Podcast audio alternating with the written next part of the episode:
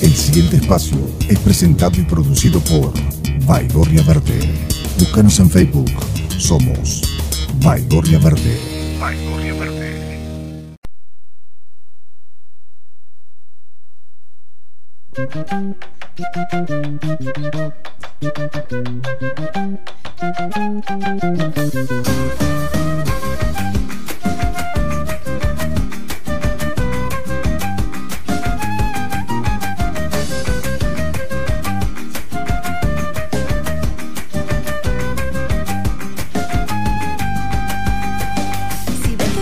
Empieza el día del revés, no se me alarme.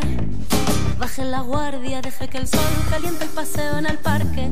Si ve que en la primavera se cuela en invierno y no espera, cuido que la flor de tonto dolor alza la voz.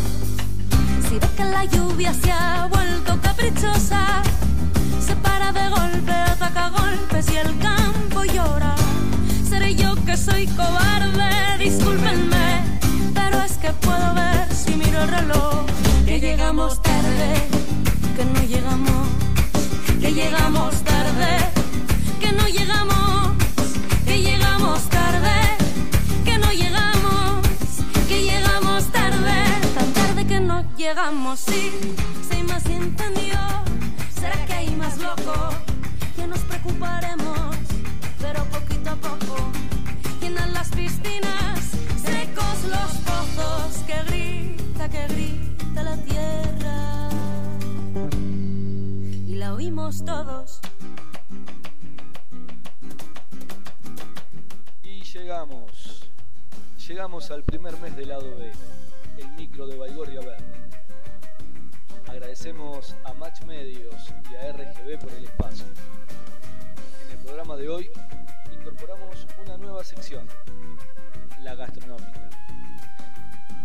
Romina, la cocinera del lado B, nos va a enseñar a cocinar algo rico en casa, los ingredientes y para cortar la cuarentena. También vamos a hablar con Fabián Pinazo sobre autismo y con Edgardo García Mesa sobre las antenas para telefonía móvil. Edgardo es un especialista quien desde Villa Luzuriaga nos hará un valioso aporte. Como siempre al final, un toque de literatura. Hoy de la mano de Mauricio Cornaglia. Bienvenidos, bienvenidas al lado B, el micro de Baigorria Verde en RGB, una emisora de Match Medios. Mira la hora, Alicia, que creo que llegamos tarde, que no llegamos, que llegamos tarde,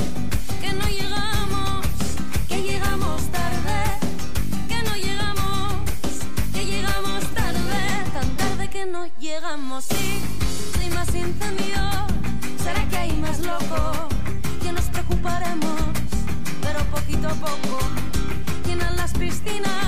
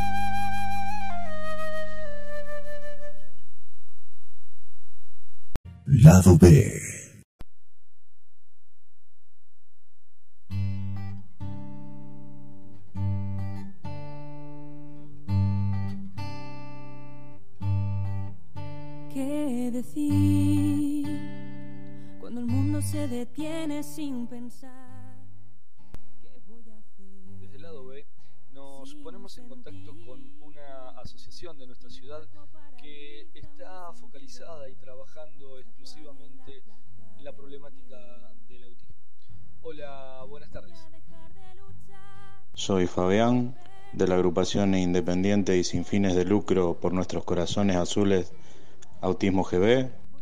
Fabián, eh, ¿cuáles son los objetivos de la asociación y cómo trabaja? Nuestro objetivo es concientizar y difundir información sobre autismo, hacer respetar los derechos de todas las personas con esta condición, siempre en la búsqueda de una sociedad inclusiva, solidaria y con más empatía, siendo que una de cada 59 personas en el mundo tiene autismo y se manifiesta dentro de los tres primeros años de vida y que las estadísticas vienen avanzando a pasos agigantados, debemos estar preparados. El autismo no hace diferencia de clases sociales y nadie está exento. No esperes a que el autismo entre a tu familia para actuar.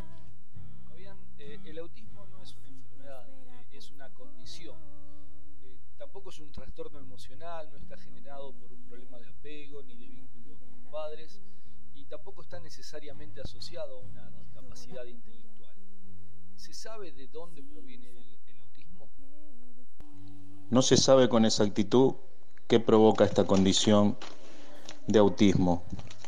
Un 80% se refiere a lo genético y el 20% restante al medio ambiente, que altera el sistema neurológico.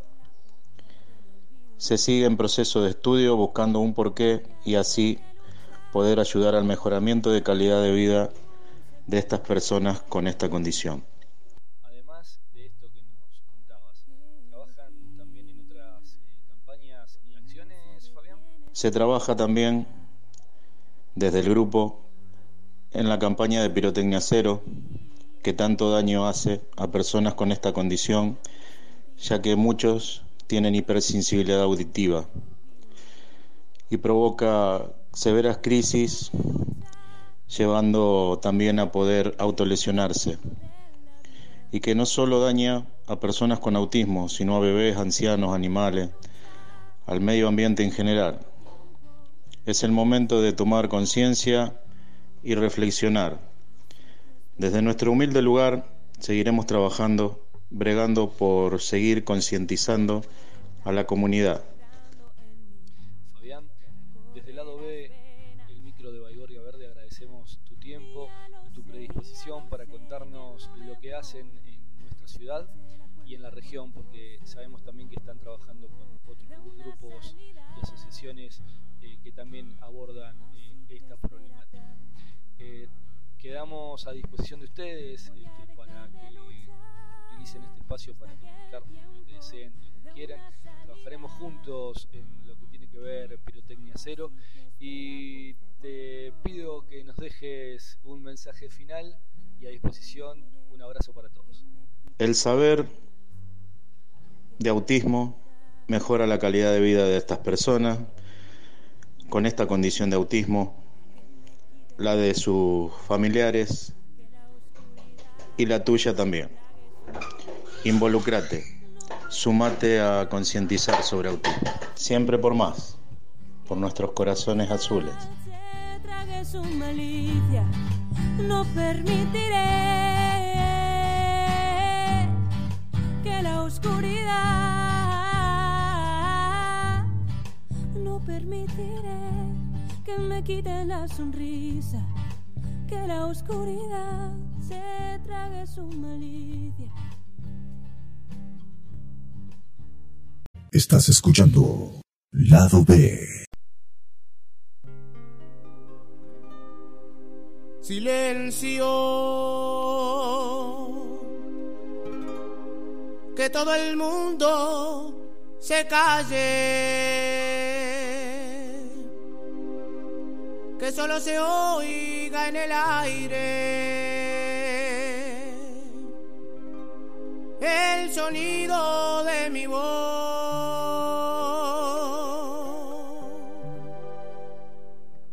Sí. Las antenas eh, para telefonía móvil han vuelto a ser el centro de las noticias. No en nuestra ciudad, donde los vecinos y vecinas seguimos preocupados, ocupados y esperando que nos den respuesta a nuestras consultas, sino que se han vuelto foco de noticias y de consultas y de dudas en todo el mundo, fundamentalmente eh, en Europa y de la mano del coronavirus. Sin entrar a profundizar específicamente la relación de las antenas y el coronavirus, sí seguimos profundizando y consultando a especialistas para saber su opinión sobre justamente las antenas que se van a colocar en nuestra ciudad, las que ya se colocaron y las que están ubicadas fundamentalmente en espacios públicos. creemos el derecho a la información, el conocimiento hacia la participación ciudadana. Nos entrevistamos con Edgardo García Mesa, quien es especialista en telecomunicaciones, especialmente en todo lo que tiene que ver eh, en antenas y en otras redes inalámbricas. Edgardo nos va a dar su visión sobre el tema. El tema de la RF o las antenas celulares por ahí. Eh, a baja altura, como están colocando actualmente, es dañino para la salud. No solamente en los lugares públicos, sino acá en Buenos Aires se utiliza mucho en las esquinas de las casas, utilizan los puestos de alumbrado público y eso es totalmente dañino para la salud. Vos calculás que a 6 metros de altura eh, o 4 metros 50 de altura que puede tener un poste de cemento, eh, tiene unas antenas trisector, unas antenas eh, sectorizadas con til mecánico y eléctrico que puede variar, ¿no? Y esa es la inclinación de las antenas en forma mecánica y eléctrica. Eh, las antenas apuntan hacia la gente directamente. Vos te pones al pie del poste de cemento, baja los la, cantidad de, decibeles que tiene la antena, pero a medida que te vas alejando y vas quedando cada vez más en medio de la antena, eh, estás irradiando, estás irradiando. Por eso la telaraña de la telefonía celular eh, se compone por varios varios puntos de acceso y de distribución y en distancia más corta, eh, con eso reducen también eh, la cantidad de, de por metro de energía irradiada. Pero la frecuencia que están trabajando, eh, que es de 1.9 hasta 2100 o 2700, es nocivo. Eso es nocivo. era menos nocivo cuando estaban en 800 y en 900 megas. ¿Entendés? Ahora, como si fueron al 5G, están trabajando sobre 1900 eh, y 2100, o 2700, perdón. Ese es el ancho de, las antenas, según la compañía que corresponda. Lo, camuflan arriba de un poste eléctrico de, luz donde pasa energía eléctrica y arriba de eso hay un tacho montado como si fuera una, eh, eh, color gris, como si fuera la continuación de la columna cementicia. La otra es el sistema camuflado. Si no fuera irradiante o, habría problemas, ¿por qué lo camuflan? Esa es la pregunta. Yo diría que no lo pongan, eh, lo podés poner en un espacio público, pero en un sector donde vos eh, pongas elevación, mínimamente 72 metros de altura, entonces vos podés estar más, cuando más lejos eh, de, la, de la superficie y de los edificios que tengan es mejor. Yo veo mal que la gente de las empresas de telefonía celular montan las antenas y estás constantemente trabajando con irradiación eh, a 6 metros de altura o a 15 metros de altura y si tenés un, un bloque de edificio con, con un, habitación, un complejo habitacional que son no más de dos o tres pisos la gente está entrando de lleno, la RF está las 24 horas durmiendo con RF, a por más que esté a 100 metros, 150 metros, ¿entendés? Entonces, yo diría que, eh, que tengan las habilitaciones, por algo eh, la gente se pone mal y por, algo los camuflan, ¿viste? Los camuflajes que, que utilizan las telefonías celulares son diversos, desde palmeras, desde árboles con antenas, son pseudo palmeras, pseudo árboles, el impacto ambiental para romper el impacto ambiental, ambiental. Eh, monopostes un tubo largo con un tacho en la punta, eh, y ahí tienen antenas trisector, o tanques de agua, que vos lo ves, es un tanque de agua, o una torre cuadrada, una torre molino cuadrada, donde bajan dos caños blancos de 110 y arriba tenés antenas. Entonces, eh, eso antes por lo menos lo ponían a 18, 27 metros, ahora ya lo ponen cada vez más bajos y la irradiación es mayor. Habría que ir con un campo, un analizador de, un medidor de campo para la frecuencia y es muy simple. Eh, vos estarías midiendo con simplemente midiendo la intensidad de señal que tiene. Entonces, es, para mí sigue siendo nocivo, aunque dicen que no es nocivo, pero sigue estando. Haced de cuenta lo siguiente. Si no fuera nocivo, entonces ¿por qué blindan los microondas? ¿Qué pasa si vos pones la cabeza dentro de un microondas? Esa, esa es la pregunta. La RF es exactamente lo mismo en ese, en ese sentido. Así que me parece que no sería conveniente que lo pongan en espacios públicos y menos a baja altura. Si lo van a poner en un espacio público, bueno, que lo pongan a 72 metros de altura, 100 metros de altura. Pero la zona de cobertura de la RF, que no apunte las antenas a un campo de deporte o a un jardín de niños o a un complejo habitacional. ¿Se entiende? Entonces no es preferible poner en, en las afueras de las localidades, de grandes barrios, antenas sectorizadas apuntando para el sector que quiere iluminar, pero con una distancia considerable. Vos tenés 72 metros de altura más 150 metros, eh, la vertical es mucho mayor que tenerla a 18 metros de altura y le dé de lleno a 150 metros, en línea recta. Es un, es un tema que tendrían que ver la gente de, no solamente la ENACOM ni nada por el estilo, sino eh, buscar gente neutra con equipamiento propiamente dicho y demostrarlo, demostrarlo en los, la cantidad de, de, irradiación que tienen por metro, de B de irradiación por metro, y ahí se va a notar. Es, el espectro radioeléctrico está muy, muy saturado de eh, ondas hercianas pero eh, hay ciertas ondas que son nocivas y otras que son no nocivas. ¿Entendés? Vos ponés una antena de VHF para remis y no es nocivo, una antena de banda ciudadana no es nociva, una antena de HF, BLU no es nociva, hasta una antena de FM no es nociva. ¿Entendés? Poner una torre de FM no es nociva. Ahora, ¿pero por qué? Porque están debajo de los gigahertz todo lo que esté debajo de los gigahertz, es poco nocivo. Cuando vos subís de gigahertz, vos tenés hertz, ¿sí? megahertz y gigahertz. Cuando vos estás arriba de los gigahertz, es, es nocivo. Para el ser humano es nocivo, aunque no, te, no lo quieran entender o lo quieran ocultar. Esa es una opinión mía, con muchos años de técnico por ahí, este, no soy ingeniero, no soy ingeniero, pero yo simplemente con un medidor de campo veo cómo está irradiando las antenas y la cantidad de decibeles por metro que está cubriendo. Entonces, para mí, son sido yo acá en mi barrio, estoy en contra de que me pongan las antenas celulares, no me importa la compañía, arriba de los postes de luz. Entonces, eh, ¿por qué? Porque hay edificios de dos pisos, o planta baja, primer piso, o planta baja, primer piso y segundo piso, que la gente que duerme ahí está constantemente 24 horas con energía irradiada por una telefonía celular.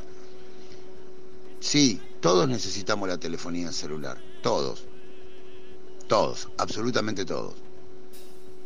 Pero también tenemos que pensar en la vida humana.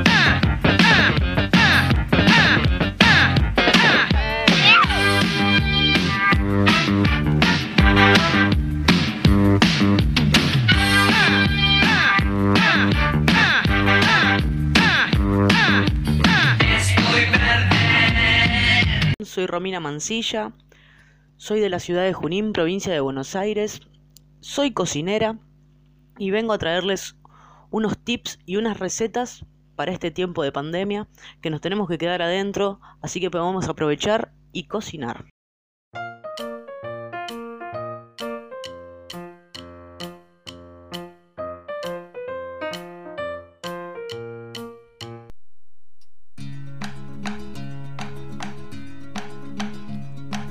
Hola, ¿cómo están? Hoy por ser el primer programa les traje una receta súper fácil.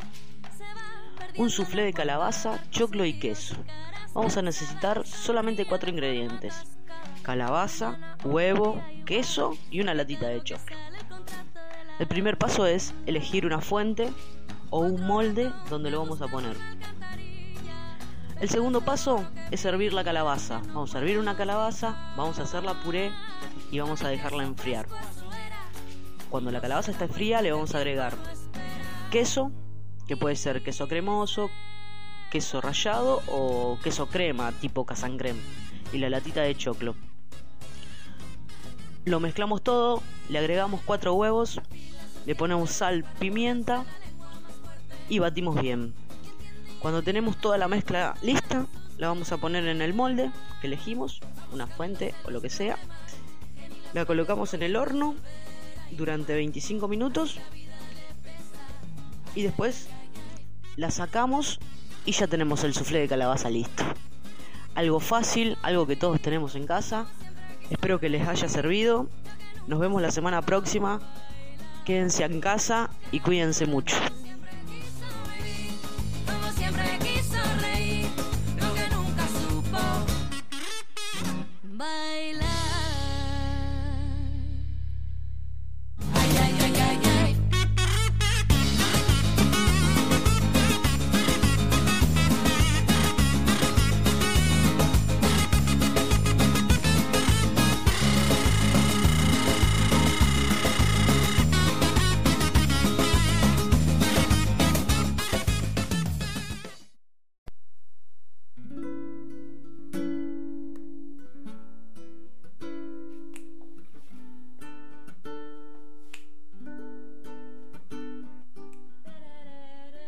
Antes de irnos, vamos a escuchar a nuestro amigo Mauricio Cornaglia leyéndonos un relato donde se encuentran Eduardo Galeano y Paulo Freire. Lo escuchamos. Soy Mauricio Cornaglia con la idea firme de que lo importante no es juntarse, sino hacer algo juntos. Va un abrazo enorme a toda la gente de Baigorria Verde. Tarde tras tarde, Paulo Freire se colaba en el cine del barrio de Casaforte, en Recife, y sin pestañear veía y volvía a ver las películas de Tom Mix. Las hazañas del cowboy de sombrero aludo, que rescataba a las damas indefensas de manos de los malvados, le resultaban bastante entretenidas, pero lo que a Paulo de veras le gustaba era el vuelo de su caballo. De tanto mirarlo y admirarlo, se hizo amigo, y el caballo de Tom Mix lo acompañó desde entonces toda la vida. Aquel caballo de color de la luz galopaba en su memoria y en sus sueños, sin cansarse nunca, mientras Paulo andaba por los caminos del mundo. Paulo pasó años, añares, buscando esas películas de su infancia. Tom qué? Nadie tenía la menor idea, hasta que por fin a los 74 años de su edad, encontró las películas en algún lugar de Nueva York y volvió a verlas. Fue algo de no creer. El caballo luminoso, su amigo de siempre, no se parecía nada, ni un poquito se parecía al caballo de Tom Mix. Paulo sufrió esta revelación a fines de 1995. Se sintió estafado, cabizbajo murmuraba, no tiene importancia, pero tenía. En esas navidades, Nita, su mujer, le regaló una pelota.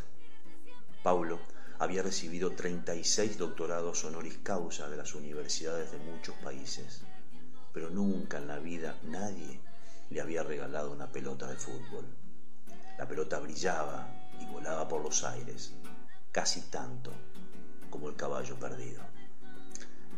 El caballo de Eduardo Galeano. Tarde tras tarde, Paulo Freire se colaba en el cine.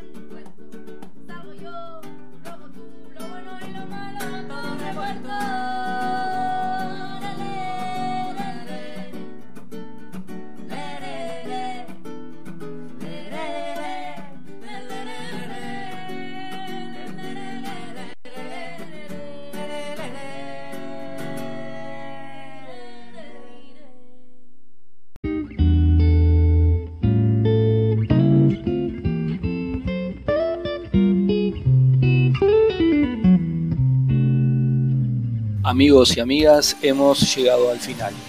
Recuerden que todos los sábados a partir de las 10, gracias a la invitación de Match Medios, pueden escuchar nuestro micro en RGB. El mismo se repite los martes y jueves a partir de las 18. Pueden escuchar este micro y todos los contenidos de Match Medios ingresando a su página web o bajando la aplicación de RGB desde la Play Store. A Baigorria Verde pueden encontrarla en Facebook, Twitter e Instagram o en www.baigorriaverde.com. Gracias a Match Medios por invitarnos y brindarnos el espacio. Nos volvemos a encontrar el próximo sábado, acá, en Lado B, el micro de Baigorria Verde. Así pasó. Un espacio presentado y producido por Baigorria Verde. Búscanos en Facebook. Somos Baigorria Verde.